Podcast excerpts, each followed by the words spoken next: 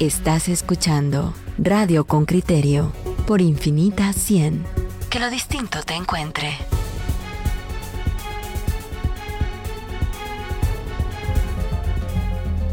Coyuntura. Muy bien, oyentes con criterio, como ya le adelantábamos antes de irnos, eh, eh, los titulares responden a la noticia que, que, se produjo el día de ayer. Se ha quedado en suspenso ya la integración de las Cortes, el proceso para integrar las Cortes después de que la Corte de Constitucionalidad otorgara el amparo solicitado por el Ministerio Público. La fiscal general de la República solicitó ese amparo, ha quedado en suspenso debido a, a las investigaciones que se siguen por... por bueno, la influencia inapropiada de una persona vinculada a cinco procesos como Gustavo Alejos y la Corte de Constitucionalidad ha solicitado ya tanto a las postuladoras como entiendo que el propio Congreso también les ha solicitado que le envíen información sobre los procedimientos que han seguido. Este es el tema de coyuntura y nosotros estamos arrancando ya los primeros esfuerzos para contactar a diferentes fuentes a lo largo de a lo largo del día de hoy. Ya está el diputado, ya tenemos en línea al diputado Aníbal Samayoa. Aníbal, buenos días. ¿Qué tal? Buenos días, qué gusto saludarles, aquí a sus órdenes. Don eh, Aníbal Samayoa es diputado del Partido Unionista. humanista, humanista, humanista, humanista, Del Partido Humanista. Eh, no me vas a regañar, por favor, Aníbal. No, no que, te, te que temprano de un plumazo te cambiaron de un sitio a otro. Sí, ya me transfugaron sin permiso. Sí, ya no, perdón, el, hecho, perdón. el hecho de que la Corte de Constitucionalidad, sin, sin pruebas, eh, pero sí con el amparo del Ministerio Público, que es el único que ha aceptado, eh, en el que el Ministerio Público dice que hay indicios eh, suficientes, razonables. Eh, suspenda esto, ¿qué, ¿qué, lectura, ¿qué lectura le das tú? Bueno, miren, el amparo presentado por el Ministerio Público en efecto es el único que se le da trámite en cuanto al amparo provisional mi eh, deducción, porque la verdad es que no se ha hecho público el amparo presentado por el Ministerio Público y, y cuál es el, el, el, tema, digamos, en, en, síntesis que ellos proponen. El argumento pero, básico. Exactamente, pero ahí el asunto que veo es, es que hay un asunto como, entre comillas, de legitimidad por ser quienes tienen, digamos, eh, las pruebas que, que, presentar. Lo que a mí me preocupa en muchos sentidos es, por ejemplo, un amparo provisional temporal. El amparo provisional, como tal, es el que permite todo, todo el procedimiento de amparo y, y es el que protege, digamos, el procedimiento como tal. Pero establecer que de por sí es temporal, cuánto tiempo es que va a dejar esta medida eh, provisional la Corte, digamos, ahí empieza a generar un poco de, de, confusión el tema porque nos pone en un problema serio al Congreso, por supuesto que hay un tema de, de, de descargo de pruebas y, conocimiento y etcétera, y en base a eso la Corte va a resolver. Pero eh, esa parte temporal es complicada. De hecho, el amparo, si ustedes recordarán que justamente para las Cortes el año pasado también establece el tema temporal, es decir, ya estaba el precedente que nos habían confundido cuándo deberíamos elegir las Cortes hasta que la Corte Constitucional mandató decir, miren, en tantos días le digo a la Comisión que debe establecer y resolver y emitir el listado de candidatos para tal fecha. Entonces, ya ese precedente caer otra vez en la ambigüedad eh, no es no, no es digamos lo sano que debería estar emitiendo la corte bueno esa es apenas una de las preguntas diputado la pregunta sí. central es hacia dónde va el amparo definitivo porque lo que leemos en el comunicado de prensa al Ministerio Público es eh, la elección, si continúa como está, representa una amenaza para el sistema de justicia en el país. Sí, ahora, digamos, ese fue la, el análisis que les planteaba, era el, el de forma, digamos, ¿verdad? de cómo se dieron algunas cosas. Ahora el de fondo, que creo que es eh, lo, lo, importante, para dónde va la resolución de la Corte de Constitucionalidad, me parece que va a retrotraer o va a mandar a rebobinar todos los esfuerzos hechos por la comisión de postulación, eh, tanto para magistrados de salas de apelaciones como para de la Corte, de, eh, Corte Suprema de Justicia y restablecer el procedimiento. Sin embargo, la Corte no es primera vez que mandata o mandataría algo al Congreso hacer, ya lo tuvimos hace poco que mandata la asignación presupuestaria, por ejemplo, la por Derechos Humanos, y ahí creo yo que debería la Corte de una vez aprovechar, si va a rebobinar el cassette, que lo rebobine bien, porque si dice, miren, vuelvan a las comisiones y eh, califique perfiles, hagan tal la gradación y tengan el resultado para el Congreso, ah, yo creo que el resultado podría ser el mismo. Eh, compartí con ustedes en su momento un estudio que hice de los 270 candidatos de eh, salas de apelaciones y de Corte Suprema de Justicia y me parece que rebobinar solo la, la superficie vamos a caer en lo mismo. Es como cuando una mujer va a un juzgado de violencia y le dicen, ¿sabe qué? Sí le vamos a dar la medida, pero venga mañana, vaya a regresar con su marido que lo acaba de golpear y mañana le otorgamos la medida. Entonces es lo mismo, vamos a tener el mismo resultado al final y la Corte lo quería mandar al Congreso es generar, no sé si una mesa técnica, establecer las reformas de fondo que debe contener la ley de comisiones de postulación para realmente tener productos viables dentro del Congreso y diputado, pero eso casi sería poner a la Corte a legislar. Pero diputado, lo que lo que se me ocurre a mí y, y estamos en especulando o quizás analizando sobre lo que hay en la mesa y lo que dice ese comunicado del Ministerio Público, hay una investigación en marcha. ¿Qué pasa si el Ministerio Público presenta los nombres de las personas que se reunieron fuera de una comisión de postulación? Su caso se titula comisión paralela, es decir, reuniones lobby y concertaciones fuera de la comisión de postulación. ¿Qué pasa si presentan los nombres y, y, al final se llega simplemente a excluir a las personas que estuvieron eh, pues negociando su candidatura, promoviendo su candidatura por fuera de la comisión? ¿Esa es una posibilidad? Sí, en, realidad creo que sería lo, mejor. Hay que oxigenar realmente el sistema de comisiones de postulación. Creo que muchos analistas lo han dicho, es obsoleto, ya no funciona, cosa que con la que concuerdo. Pero ahí hay que quitar ese e, ese acuñamiento que tenemos de donde decimos es que está apadrinado el magistrado. No debería estar apadrinado.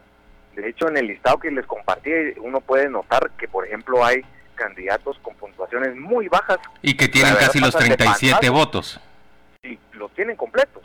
Entonces, eh, ¿cuál es el nivel de apadrinamiento? ¿Cuál fue el nivel de negociación? O sea, es decir, esa, ese nivel es el que tenemos como legisladores y de hecho ya estoy trabajando en ese proyecto de ley, les comento, sobre la reforma a la ley de comisiones de postulación, porque debería ser más especializado, no tan general, regresar a la naturaleza y génesis de lo que es realmente una comisión de postulación, por ejemplo, eh, debiese ser, no sé si ustedes pues recordarán cuando son los procedimientos de comisiones pesquisidoras que salen a sorteo, quienes van a eh, conocer, pues lo mismo debería ser a sorteo en nivel de representación del Congreso, quienes eligen a sorteo los candidatos, porque si la comisión de postulación va a sacar un producto que debería ser el más diáfano, el más pulcro que existe, cualquier candidato es capaz y de, ser elegible, entonces no debería haber eh, un tema en el que más allá que nosotros tengamos que apadrinar políticamente dentro del Congreso a todos los magistrados. A ver, Aníbal, lo que nos estás diciendo es que vos crees que en el corto plazo el Congreso podría hacer reformas a la ley de comisiones de postulación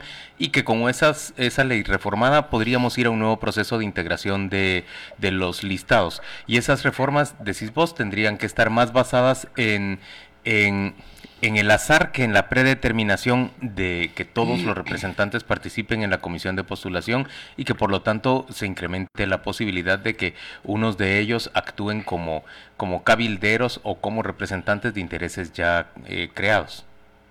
Dos puntos ahí en lo que mencionas. El primero, la predeterminación no funcionaría a partir del análisis que hace la comisión de postulación, porque ellos quieren hacer un análisis juicioso de los expedientes o perfiles que se les ponen eh, eh, ante sus oficios.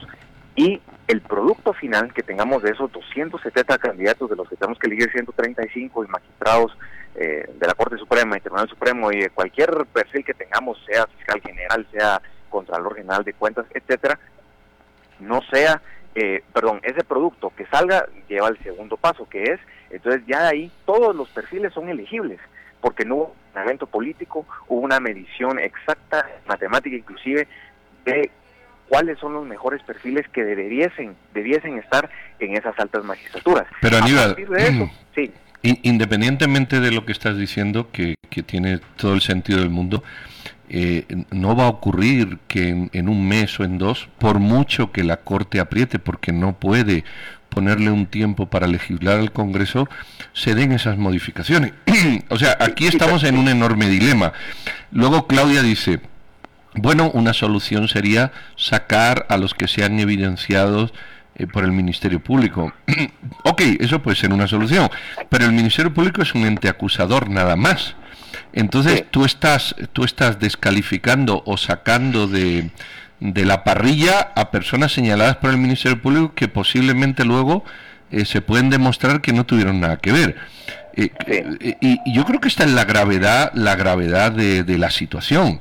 La gravedad de la situación es que tú suspendes sobre indicios. Y, no digo que esto eso esté mal, pero, pero hasta que el indicio no sea una realidad, no se debería, en un Estado de Derecho, aplicar ninguna sanción a la persona. ¿Cómo, soslayar?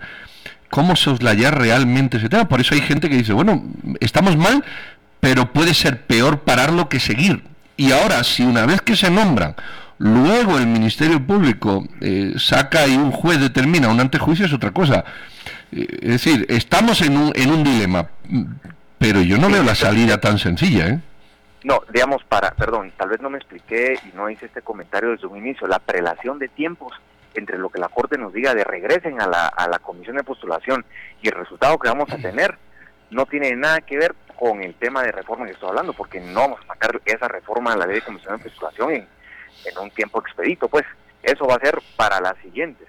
La preocupación que yo manifestaba son dos. Primero, que no le pongamos después de ese procedimiento atención a esas reformas para obviamente hacer un procedimiento ya más estructurado y más lógico. Y el, y el siguiente es que vamos a tener posiblemente resultados eh, parecidos. Por supuesto que yo no soy un ente acusador ni, ni tachador, será simplemente orientador en el argumento de ciertos análisis eh, que se hicieron. Eso tendría que determinar el Ministerio Público ante el órgano jurisdiccional correspondiente. Sin embargo, lo que sí hay que resaltar en ese punto es que el Congreso, si la Corte al fin y al cabo levanta, digamos, ese amparo provisional temporal que estableció y deniega el amparo en, en, definitiva, estableciendo que no existe materia para poder eh, proceder la petición del Ministerio Público, el Congreso tenemos que entrar a conocer el listado tal cual lo enviaron. Entonces, al final, yo lo que le quiero explicar es que hay varios momentos en esto. Yo estoy tratando de explicar pues, eh, lo que entendería yo como es una hoja de ruta. Posiblemente agotamos este, este procedimiento de cortes, pero ya sabiendo que es obsoleto, tenemos que pasar al siguiente, a la siguiente fase, que es una discusión más seria del procedimiento tal cual. Muy bien, Aníbal, pues. muchas gracias por acompañarnos esta mañana en Radio con Criterio. Se trata del diputado humanista Aníbal Samayoa, la persona que, desarrolló ese estudio completo de, los aspirantes a, magistrados a salas de apelaciones, estableciendo la correlación entre el número de votos que había obtenido cada uno de ellos y la, la calificación que tenían. Vamos entonces a despedirlo y en cambio vamos a darle la bienvenida ya a don Félix Serrano. Él es el presidente de la Comisión de Postulación de Magistrados a Corte Suprema de Justicia y es la persona que ya en más de una ocasión ha expresado frustración por el retardo, la repetición y, en general el tortuoso camino que ha llevado esta, este proceso de nominación de, magistrados. Buenos días, eh, Padre Serrano, gracias por acompañarnos el día de hoy. Muy buenos días, con mucho gusto. Gracias, padre. Le preguntamos mm, de entrada, ¿cómo recibe usted la noticia? ¿Cuál es su reacción cuando descubre que la Corte de Constitucionalidad ha suspendido este proceso de nuevo? Eh, con una sensación agridulce. Eh, por una parte porque eh, las Cortes no son constituidas y por tanto el, el objetivo que es el de las comisiones no se ha logrado. Y por otra parte, pues eh, satisfacción porque la comisión ha quedado fuera de ese problema.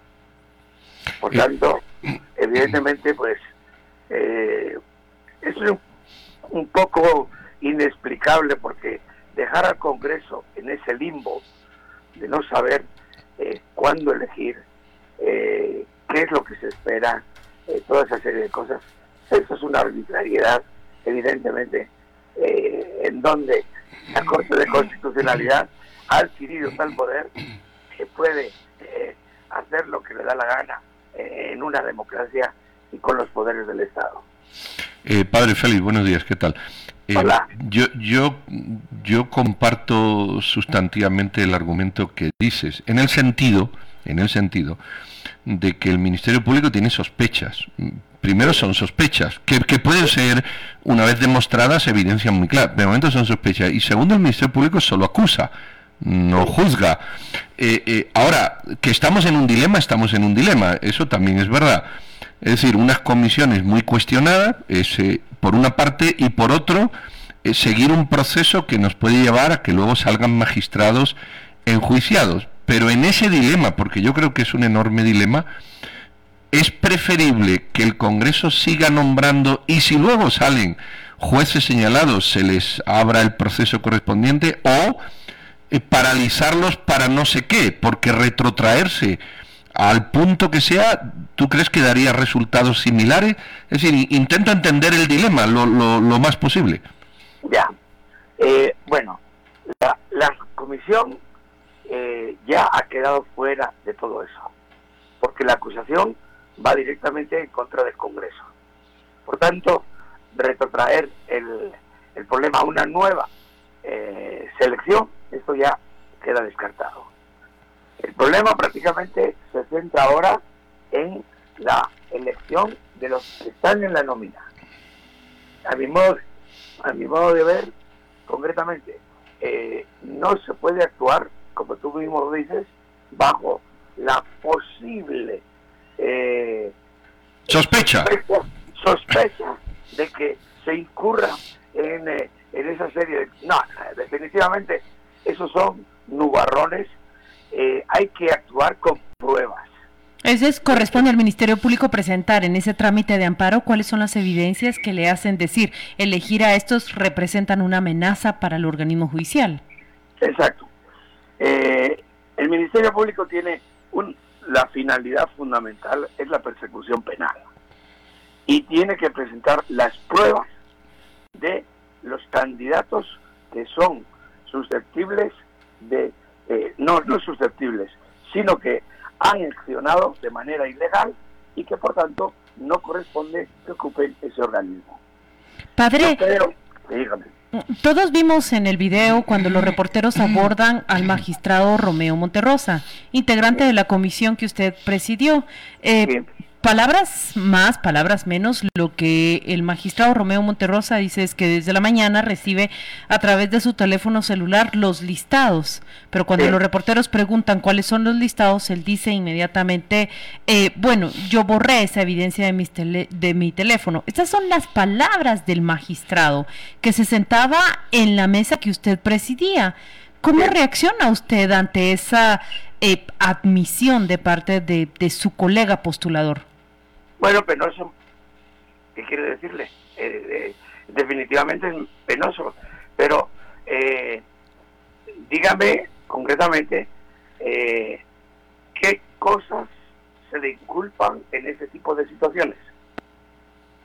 Tiene usted toda la razón. Si lo que me pregunta es cuál sería el delito, lo, lo, que yo puedo decir es lo que el sentido común me, dicta en este momento.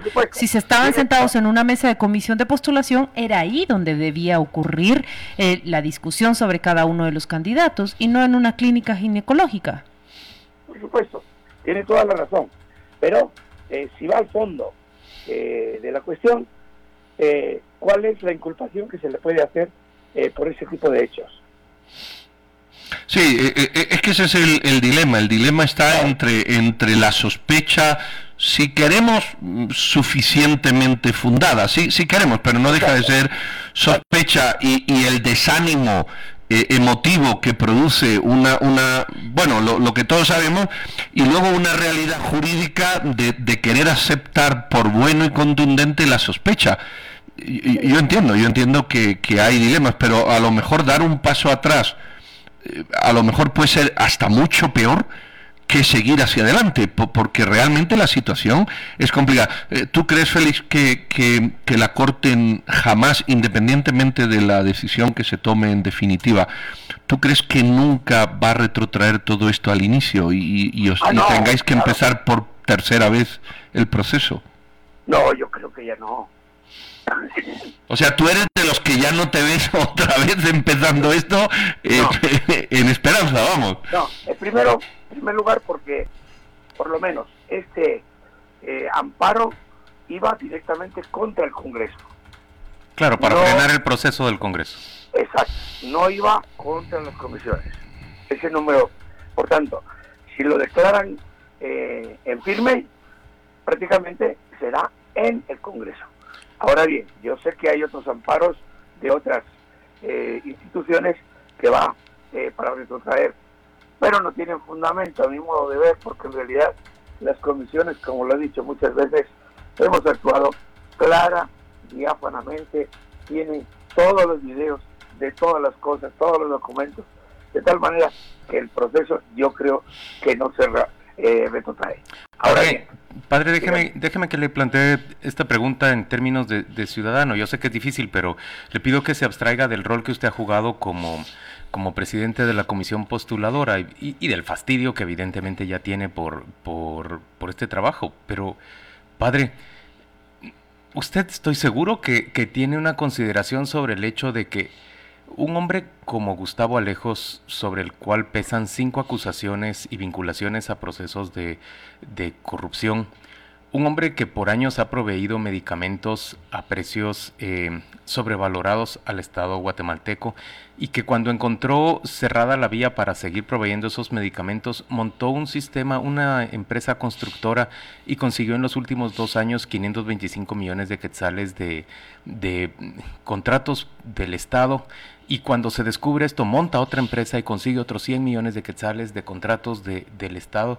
Esa persona en su prisión eh, hospitalaria, como quiera llamarse, eh, se reúne con una serie de, integrantes de, o de, postuladores y, tiene en su ¿cómo se dice? En su refrigeradora incluso los listados y los magnetos con los nombres de todos los diputados que habrían de votar. ¿De verdad, padre, usted cree que, que, es deseable que elijamos cortes en esas circunstancias? Bueno, indignante. Es indignante.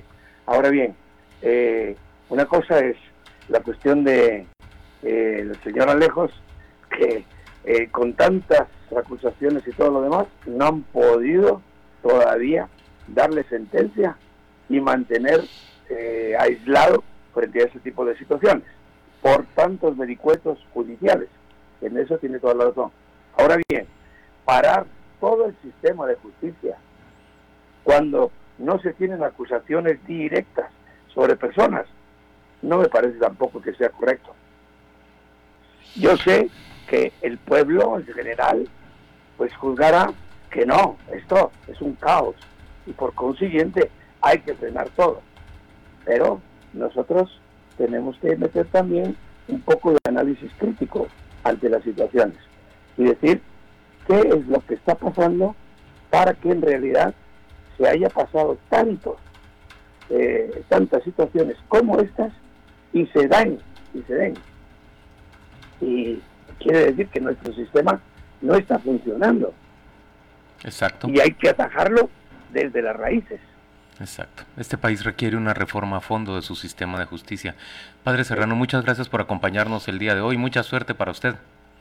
Gracias y... te vamos a seguir molestando porque yo creo que esto va, a empezar otra vez. No, no, no, Muchas gracias. Feliz Nos vemos. Gracias. Bueno. Estamos de vuelta en, Radio con Criterio en esta mañana del jueves 27 de febrero. A, febrero ya solo le va quedando un día más y nosotros eh, estamos discutiendo el día de hoy dos. días. Yo sé que el sábado termina, pero laboral ya solo mañana. Perdón por no haber sido específico. Miren, señores y señores, estamos discutiendo en torno a esa decisión de la Corte de Constitucionalidad que suspende de forma temporal la integración de las Cortes, tanto de apelaciones como Suprema de Justicia por parte del Congreso. Tenemos en la línea telefónica al diputado Aníbal Rojas. Él es representante por el partido Viva y le damos la bienvenida. ¿Cómo está, diputado? Gracias por acompañarnos. Buenos días, un gusto saludarle ahí a los tres. Muchas gracias. La primera pregunta, diputado, ¿usted se pronunciaba por continuar con este proceso o por suspenderlo? Bueno, mira, en primer lugar, yo, sé que me voy a salir un poquito del tema, pero solo eh, como preámbulo, mire, felicitar a la afición guatemalteca, qué partidazo el que se echaron los cremas. ¿Verdad? Tiene razón, yo, no soy crema, yo, yo soy rojo, pero la verdad, la verdad que jugaron con punto honor, de verdad que se merecen, se merecen la felicitación sin ninguna qué duda. partidazo, mire, y en el Azteca y con el campeón de la Liga Mexicana, ahí sí que es algo bueno para, para los guatemaltecos en medio de este tumulto que tenemos. Pues muchas gracias. Ahora sí, diputado, pasemos al, tema para el que lo invitamos. Ya, las cosas serias. Mire, su partido estaba, su partido, eh, eh, su partido que ha formado parte de la alianza oficialista dentro del Congreso de la República se pronunciaba porque se continuara con el proceso, a pesar del proceso del caso que había presentado el Ministerio Público hace una semana. Sí, efectivamente. Mire, es que en primer lugar yo le digo, yo, yo fui uno de los críticos de la acción que tomó el Ministerio Público, no por el tema de la persecución penal, porque definitivamente esa es su función, perseguir todo tipo de delitos y acusar ante los órganos jurisdiccionales, pero de ahí a interponer un amparo sobre un proceso de elección, a mí no me parece lo, lo justo, lo correcto, es un proceso que ya va a su tercera, ya aquí sí ya vamos a un tercer tiempo, ¿verdad? El primero, recuerden que fue cuando frenaron al Congreso porque llamó a, integrar las comisiones un mes antes de que supuestamente los demás decían que tenía que hacerse, cuando realmente el Congreso lo podía hacer muy bien. Y ahí lo frenaron una segunda vez y ahora es la tercera vez.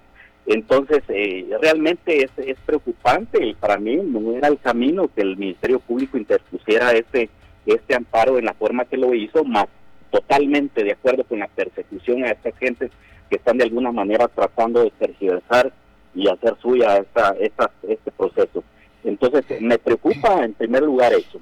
Pero en segundo lugar, ya después de que ellos presentan el, el, recurso, bueno, la resolución también que toma la Corte, una resolución realmente que yo por hoy ya, ya le di vueltas, ya traté de entenderla y no la logro entender, porque no tiene ni principio ni fin. O sea, el principio, ¿cuál es la base para que ellos hayan resuelto? Ellos mencionan acá el artículo 28, el inciso B, y si ustedes lo leen qué es lo que dicen no no sé cómo cómo pegarlo al tema realmente y de ahí la resolución en sí pues o sea eh, qué es lo que vamos a hacer de ahora en adelante nos dejan prácticamente en un limbo yo yo comparto Aníbal lo que tú dices eh, yo sé que, que lo que te voy a decir ahora no es compartido por muchas personas, pero yo creo que aquí hay que poner en una balanza el sentimiento, la emoción, un, un sistema fallido, y el Estado de Derecho.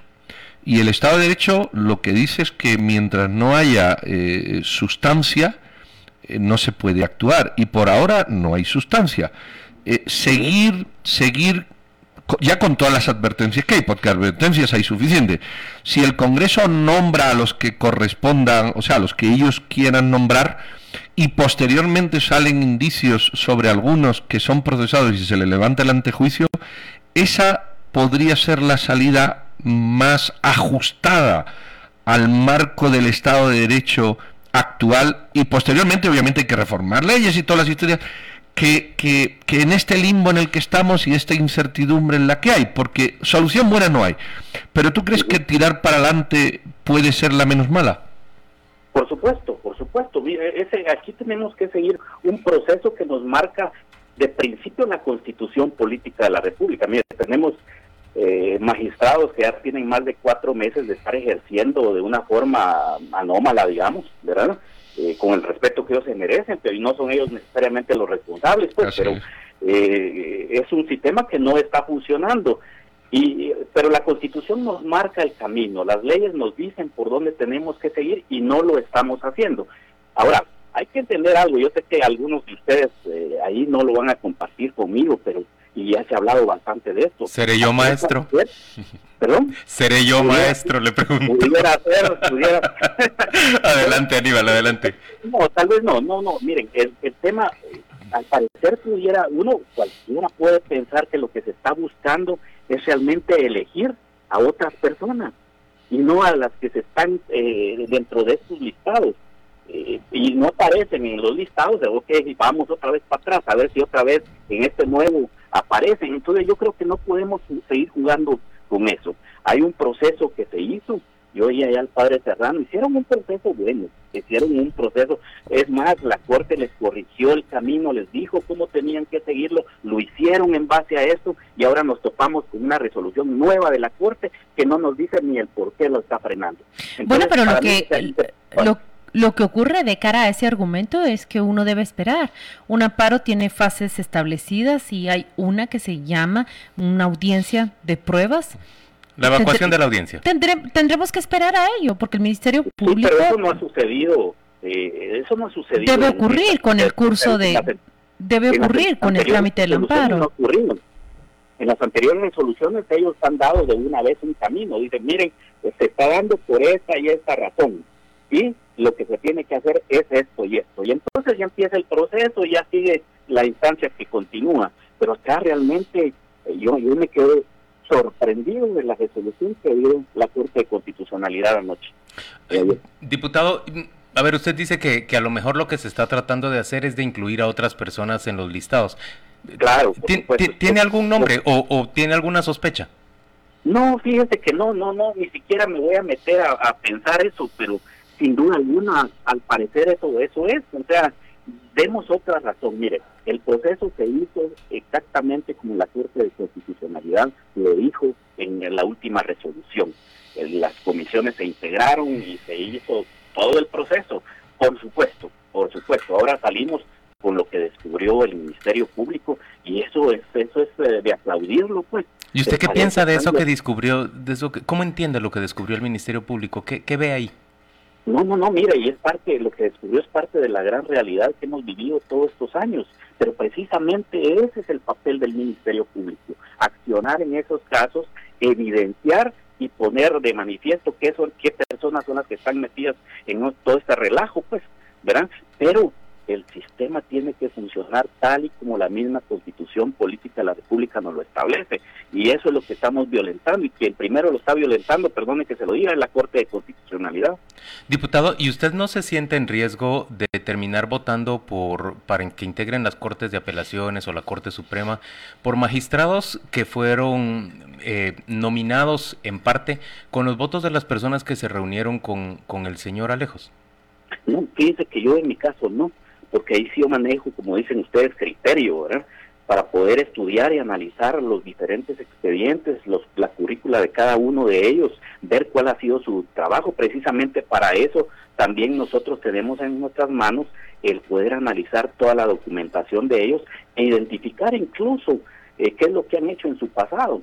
Y eso, eso nos permite a nosotros de una lista y por eso precisamente se establecen listas mucho más grandes para poder elegir ahí. Yo les decía la última vez dos por uno, pues, ¿verdad? Pero por lo menos ahí podemos hacer un filtro y sacar a estas personas que pues a vos se dice que están metidas en algunos temas y que lo podemos identificar muy bien chequeando su documentación y viendo su red.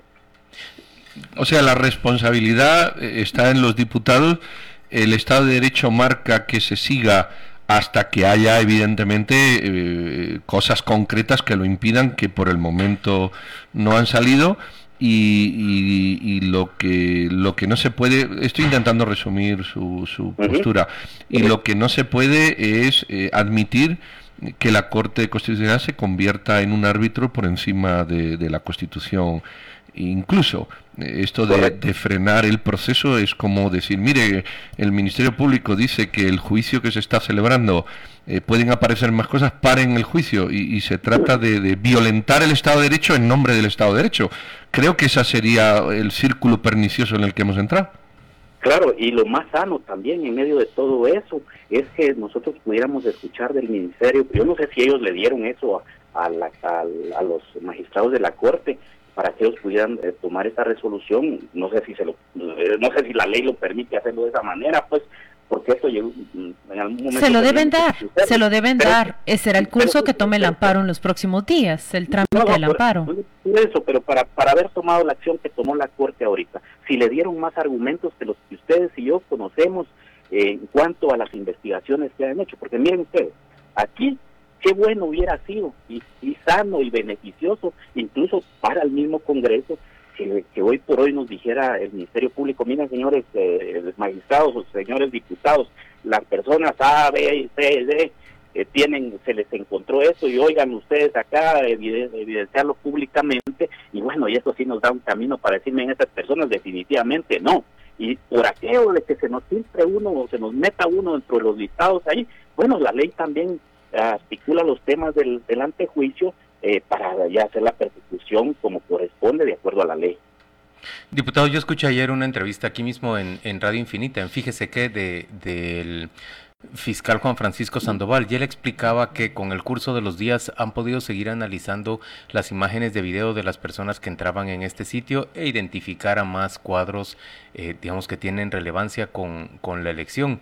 Es probable que todo esto pese en el ánimo de los magistrados de la Corte de Constitucionalidad, pero, pero mi punto es, ¿Qué riesgo corremos los ciudadanos de que ustedes, diputados, a la hora de evaluar a los candidatos, los evalúen más por su perfil, digamos, de línea de pensamiento y, la coincidencia con la línea de pensamiento de ustedes y no en realidad con, con una conducta eh, recta y, correcta como, como jueces. La verdad es que sí estamos en un brete los, los ciudadanos a la hora de que los diputados, primero de que un grupo de postuladores nominen a los candidatos a magistrados y luego que los diputados sean quienes elijan. Ahorita, por ejemplo, que están coaligados todos los oficialistas, me pregunto yo, ¿qué pesa más en el ánimo de los diputados? ¿Y qué, cómo sería, Juan Luis, eh, si la mayoría fueran de izquierda ahorita, eh, hubiera una planadora de izquierda en el Congreso? Y entonces eh, diríamos lo contrario. Sería igual de riesgoso, sería igual de riesgoso, sería igual de, sería igual de desafortunado. Entonces, ¿en qué sistema queremos vivir? Pues, ¿verdad? En, uno distinto. solo le digo esto, recuérdense cómo está integrado el Congreso de la República. En primer lugar, está integrado por ciudadanos que fueron electos como representantes de la población nacional, ¿ya? Entonces empecemos pensando de lo que hay ahí, son representantes del pueblo, nos guste o no. Diputado, pero déjeme, déjeme intervenir en esta pregunta. Solo termino mi punto, solo termino mi punto. Y si la mayoría de los guatemaltecos decidió de que los representantes en su mayoría en el Congreso tengan un pensamiento de derecha, por darle una idea, bueno, esa es la decisión del pueblo y hay que respetarla. Probablemente pase como pasó en esta, pasa normalmente en los Estados Unidos, esta vez eligen a los uh, demócratas y de ahí a los republicanos y los que mandan en la mayoría mandan las reglas de cómo se va a manejar la política, pues, pero eso precisamente es la democracia. Yo comparto, yo comparto plenamente, eso es la democracia, esa es la definición y ese es realmente el sistema que nosotros em, hemos definido y sostenido hasta el momento. Pero mm, cuando hablan de ideologías, no entiendo por qué tendríamos que llevarlo a la decisión de un juez. El juez que lleve mi caso, el juez que llegue a definir y dirimir un conflicto en el que yo me encuentre involucrada, sea de derecha o de izquierda, lo que tiene que aplicar es justicia. Por supuesto. Y sea de derecha o de izquierda, lo que yo espero es que aplique la ley y que haga prevalecer las normas que hoy por hoy hemos diseñado para una convivencia más pacífica. Por supuesto. pero hoy por hoy, pero hoy por hoy la Constitución así no lo manda. Nos dice que quienes al final tienen que elegir eh, de un listado son los diputados y esos diputados son representantes de la de la ciudadanía, del ah, pueblo. Habrá Aníbal que... hoy por hoy, solo termino, hoy por hoy no tenemos otro camino. Si no nos gusta eso, ok, perfecto, entonces lancémonos a un nuevo proyecto y por qué no pensar incluso ese, es el punto no deberíamos ir ya a una reforma constitucional cuando estamos frente a una crisis de esta envergadura mire, mire, y voy a decir una algo que, que, que tal vez a muchos no les va a gustar pero ¿por qué no lanzarnos a una Asamblea Nacional Constituyente pues en donde pensemos ya en algo mucho mayor, ¿no? Ya, pero eso ya al final no son ustedes como analistas, como periodistas, ni yo ahorita como político y como diputado, es el pueblo el que lo va a decidir. Claro. Eh, nos lanzamos a una aventura de esa naturaleza y entonces cambiemos las reglas del juego. Pero hoy por hoy tenemos eso, la ley que nos rige y nos manda en la Constitución y nos da el camino, que es lo que tenemos que hacer.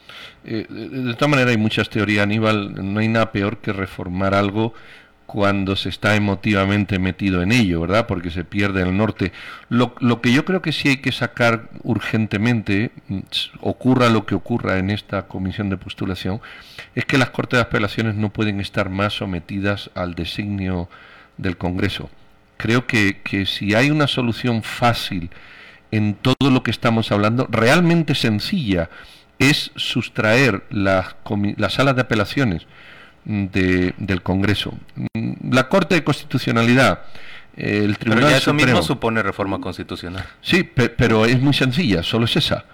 Creo que, creo que, creo que el paso, quizás en este momento de crisis, para evitar entrar también en una espiral donde la crisis te complica la, racionalidad, es sacar, eh, eh, ¿por qué no hacer una propuesta de un partido político y decir, bueno, ocurre aquí lo que ocurre, independientemente si se retrotrae esto o sigue, independientemente de eso, desde ya las próximas comisiones de postulación no pueden seguir eh, nominando para que el Congreso diga sala de apelaciones. No sé si en este punto estaríamos de acuerdo y crees que estaría de acuerdo la mayoría. totalmente de acuerdo. Yo creo, tengo el mismo pensamiento en ese sentido. Pero bueno, al final, miren, al final de todo esto... Pero yo creo que solo usted y el MLP están de acuerdo con ir a una Asamblea Nacional Constituyente. No, pero no, hay más grupos? asamblea ahora. No, no, no, usted, mire, no. ¿Cree que hay más grupos que estarían de acuerdo con eso? Totalmente, totalmente. No, hombre, es que cuando estamos, no me compare con el, pensamiento del MLP, perdóneme, yo tengo un pensamiento totalmente Aníbal, diferente al Aníbal, entienda mis palabras. Le estoy diciendo que de lo que he escuchado hasta ahorita, solo usted y el MLP habla de ir a una Asamblea Nacional Constituyente. pero cuando usted habla por, eh, de la reforma que quiere hacer el MLP a través de una Asamblea Nacional Constituyente, perdóneme, pero ellos andan en, un mundo totalmente diferente, ni siquiera en el mundo existencial actual.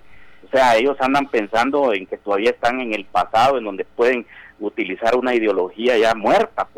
No, no, pensemos en el país, realmente pensemos en todos, no pensemos en un grupo en particular y en un pensamiento ideológico que ya está caducado.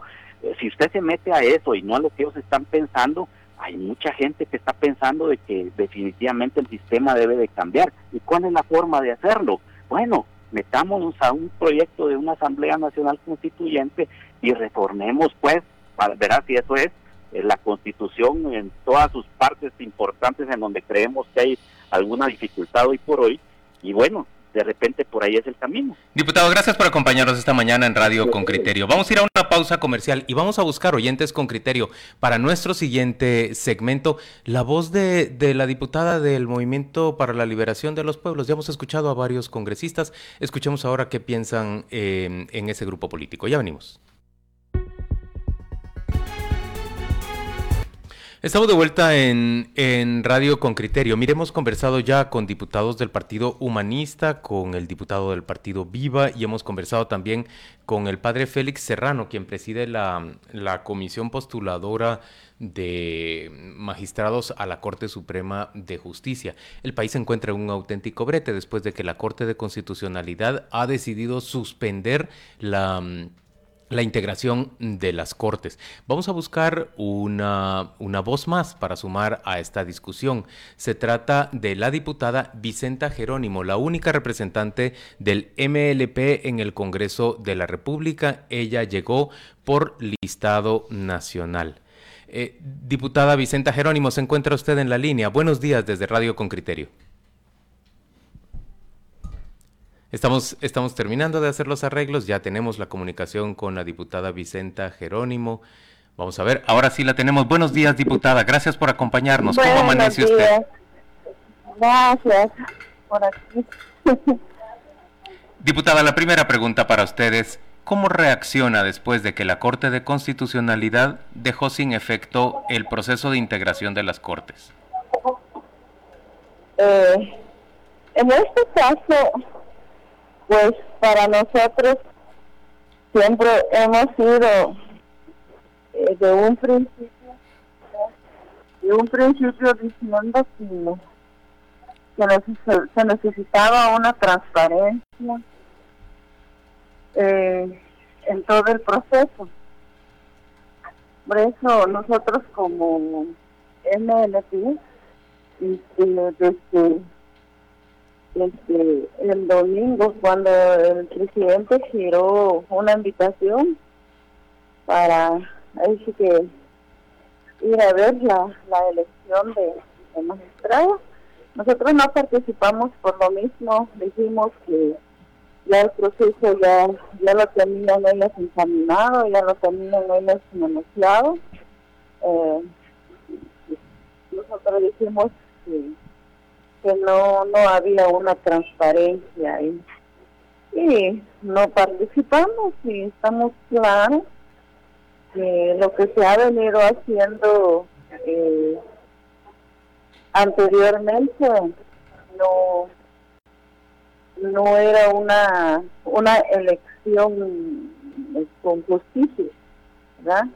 Entonces, por eso nosotros siempre hemos venido en esto, ahí sí que diciendo que, que hay una transparencia y que eh, fuera... ¿Y qué creen que debería ocurrir a partir de este momento, diputada? ¿Ustedes creen que debe echarse por tierra completamente el proceso de integración de, de las listas de candidatos y reiniciar de nuevo o qué cree que debería pasar ahorita? Nosotros nosotros hemos venido pidiendo que haya un proceso de nuevo. Porque solo así como diputados nos vamos a irnos eh, conociendo. Lo pedimos el tiempo que nos dieran el tiempo para ir conociendo eh, la, la, la vida, es la hoja de vida de cada uno y, y, y la justicia que han venido trabajando en Guatemala pero no, no se nos dio esa, ese tiempo. Diputada. nosotros siempre, siempre hemos venido pidiendo que haya un proceso de nuevamente. Eh, diputada, buenos días. Eh, junto con ustedes, otro grupo de diputados también solicitó lo mismo.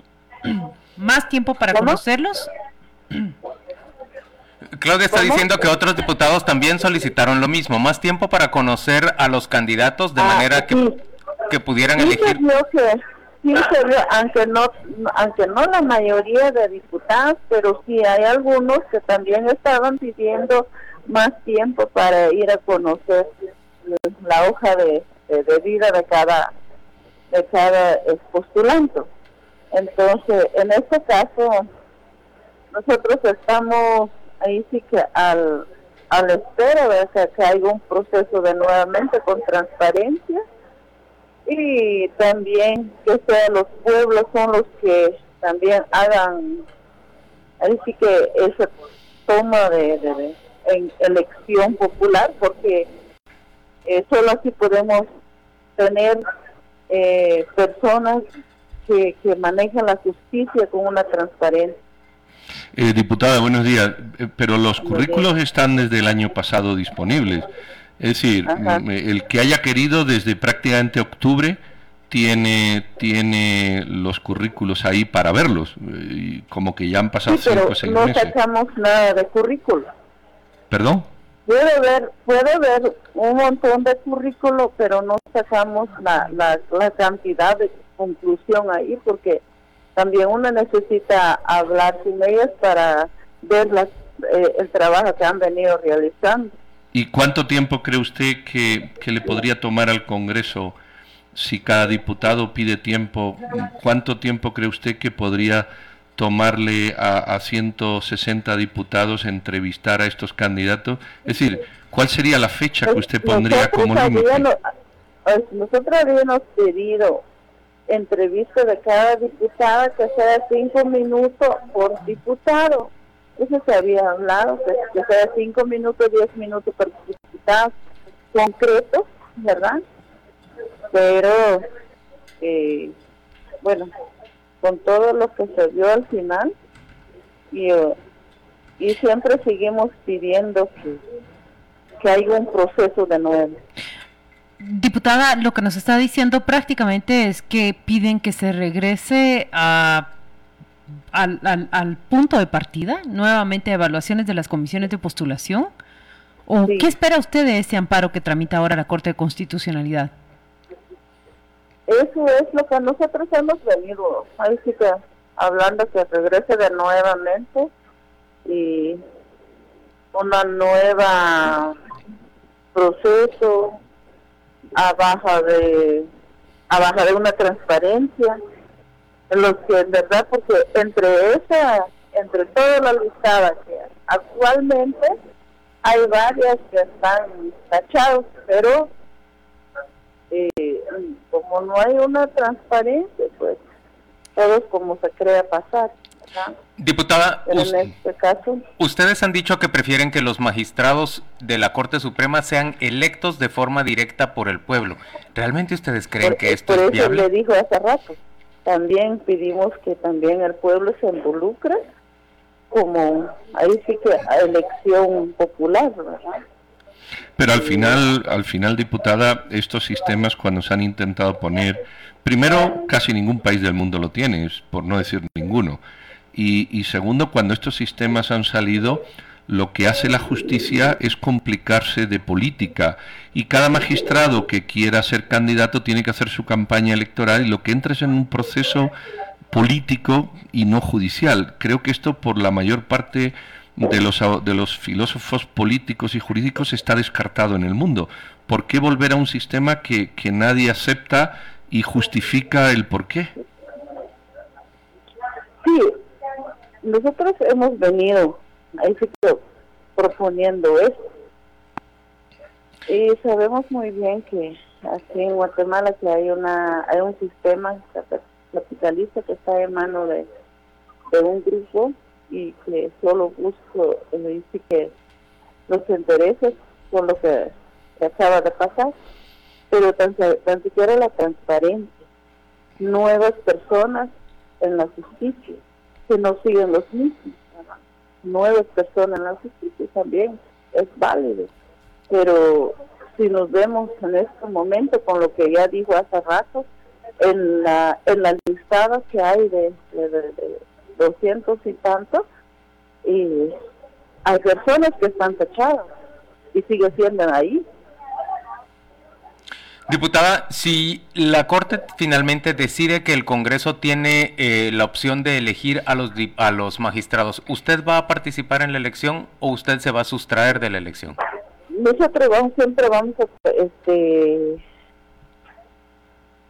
si hay una transparencia, sí votamos. Si no hay una transparencia, no votamos. Eh, que traduzcame eso, es decir, ¿qué tiene que ocurrir para que usted vaya a votar? Porque el concepto hay transparencia es muy subjetivo, de, depende de cómo cada quien lo vea. ¿Qué tiene que ocurrir para que el MLP vaya a votar al Congreso? Algo concreto. Lo más concreto es que tenemos que conocer muy bien eh, lo, los postulantes, que sean postulantes de nuevo, que no sean los mismos, que los que están actualmente tachados en la listada, que, que ya no estén en la listada.